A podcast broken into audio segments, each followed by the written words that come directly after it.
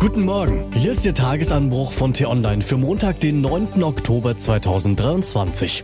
Was heute wichtig ist. In Hessen und Bayern ist am Sonntag etwas kaputt gegangen. Heute geschrieben vom stellvertretenden T-Online-Chefredakteur Peter Schink und am Mikrofon ist Til Schibitz. Hi. In Bayern und Hessen hat die Union heute wirklich Grund zur Freude. Beide Wahlen sind gewonnen und selbst der eigentlich in Bayern unpopuläre Markus Söder hat laut vorläufigem Endergebnis 37 Prozent für seine Partei herausgeholt. Die Union ist damit gestärkt. Die Regierung in Berlin hingegen mit einem desaströsen Ergebnis abgestraft. Oppositionsführer Friedrich Merz verkündete schon auf X, dass spätestens zur Bundestagswahl 2025 das Ampelchaos beendet sei. Und im Moment sieht es so aus, als könnte er damit Recht behalten.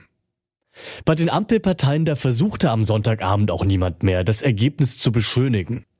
SPD, FDP und Grüne sprachen von einem Sieg der Union und einem klaren Signal in Richtung Berlin.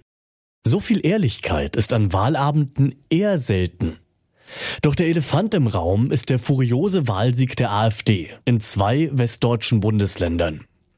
Zwischenzeitlich war die Partei sogar in beiden Hochrechnungen die zweitstärkste Kraft. In Bayern landet sie am Ende noch knapp hinter den Freien Wählern. Trotzdem könnte sie damit sowohl in München als auch in Wiesbaden zur stärksten Oppositionsfraktion werden. Insgesamt hat nahezu jede und jeder Sechste die AfD gewählt. Warum? Nun, die ARD lieferte bereits vor 18 Uhr das entscheidende Umfrageergebnis. 77 Prozent der Deutschen sagen demnach, die Verhältnisse im Land gäben Anlass zur Beunruhigung. Vorneweg dominiert da das Thema Asyl, aber auch Klima und soziale Gerechtigkeit bewegen viele Menschen. Man kann es gar nicht oft genug sagen. Die AfD ist eine in Teilen rechtsradikale Partei. Deshalb geht mir ein Umfrageergebnis heute besonders nahe. 85 Prozent der AfD-Wähler stimmten in der ARD-Wahlumfrage der Aussage zu, es ist mir egal, dass sie in Teilen als rechtsextrem gilt, solange sie die richtigen Themen anspricht. Hauptsache, es ändert sich endlich was, soll das wohl heißen. Entweder empfinden die AfD-Anhänger die Probleme also für so gravierend, dass die Rechtsstaatlichkeit in den Hintergrund rückt, oder sie halten die AfD eigentlich nicht für gefährlich. Am Wahlabend war jedenfalls Markus Söder derjenige, der als erster deutliche Worte sprach. Er sagte, unsere Demokratie zu schützen ist die größte Herausforderung, vor der wir jetzt stehen. Man kann sich nur wünschen, dass sich nun wirklich etwas ändert. Aber was denn eigentlich? SPD-Chef Lars Klingbeil versprach am Wahlabend noch mehr Tempo und einen anderen Stil. Auch Klingbeil liegt damit in Teilen richtig. Inhalt und Stil der Politik muss den Menschen vermitteln, dass die Regierung die Probleme des Landes angeht. Aber das allein reicht noch nicht. Darüber hinaus muss die AfD entzaubert werden. Denn Alice Weidel und Tino Kruppalla haben erst recht kein Konzept, wie die Probleme dieser Republik gelöst werden können. Abschieben, abschieben, abschieben, was ein echter O-Ton Weidels ist, wird für das Thema Migration zum Beispiel auch keine Lösung sein.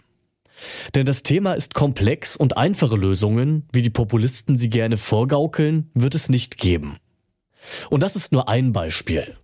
Auch beim Thema Wohnen, Digitalisierung, Verkehr, Rente, Gesundheit, Bildung, die Liste geht ewig weiter, hat die AfD keinerlei Lösungen anzubieten. Deshalb müssen Politiker aller Parteien noch viel deutlicher als bislang benennen, dass es sich bei der AfD um genau das handelt. Schaumschläger mit Schaum vor dem Mund. Was heute wichtig ist.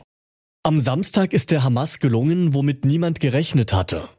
Fast auf den Tag genau 50 Jahre nach Beginn des Yom Kippur-Krieges dringen Hunderte von Terroristen nach Israel ein, schießen um sich und nehmen schätzungsweise 100 Geiseln. Der Hamas geht es nicht um eine friedliche Lösung des Konflikts. Und auch heute gilt wieder einmal. Gewalt erzeugt Gegengewalt. Hass erzeugt noch mehr Hass. Diese Stunden sind der Nährboden für noch viel mehr Leid in den kommenden Wochen, Monaten und Jahren. Wenn es überhaupt langfristig einen Weg aus der Gewaltspirale gibt, dann nur, wenn den Aggressoren Geld und Unterstützung entzogen wird. Doch diese Rechnung funktioniert nicht ohne den Iran, dem wichtigsten Geldgeber und Waffenlieferanten der Hamas. Seit 2003 treffen sich die Regierungen Deutschlands und Frankreichs ein bis zweimal im Jahr zum deutsch-französischen Ministerrat. Heute geschieht das in Olaf Scholz Heimatstadt Hamburg. Zwei Tage lang wird beraten, unter anderem über die Lage in Israel und deutsch-französische Rüstungsvorhaben. In Stockholm wird heute der Nobelpreis für Wirtschaftswissenschaften verliehen. In den vergangenen Jahren kamen vier von fünf Preisträgern aus den USA. Dort haben die Wirtschaftswissenschaftler schlicht mehr Geld zur Verfügung. Und was ich Ihnen heute besonders empfehle, bei uns nachzulesen, ist die Blitzanalyse zu den beiden Landtagswahlen von Johannes Bebermeier und Annika Leistner. Den Link dazu finden Sie in den Shownotes und alle weiteren Nachrichten gibt es auch auf t-online.de oder in unserer App. Das war der T-Online Tagesanbruch, produziert vom Podcast Radio Detektor FM. Immer um kurz nach sechs am Morgen, zum Start in den Tag. Abonnieren Sie den Tagesanbruch doch, dann verpassen Sie keine Folge mehr. Und damit bis morgen. Ciao.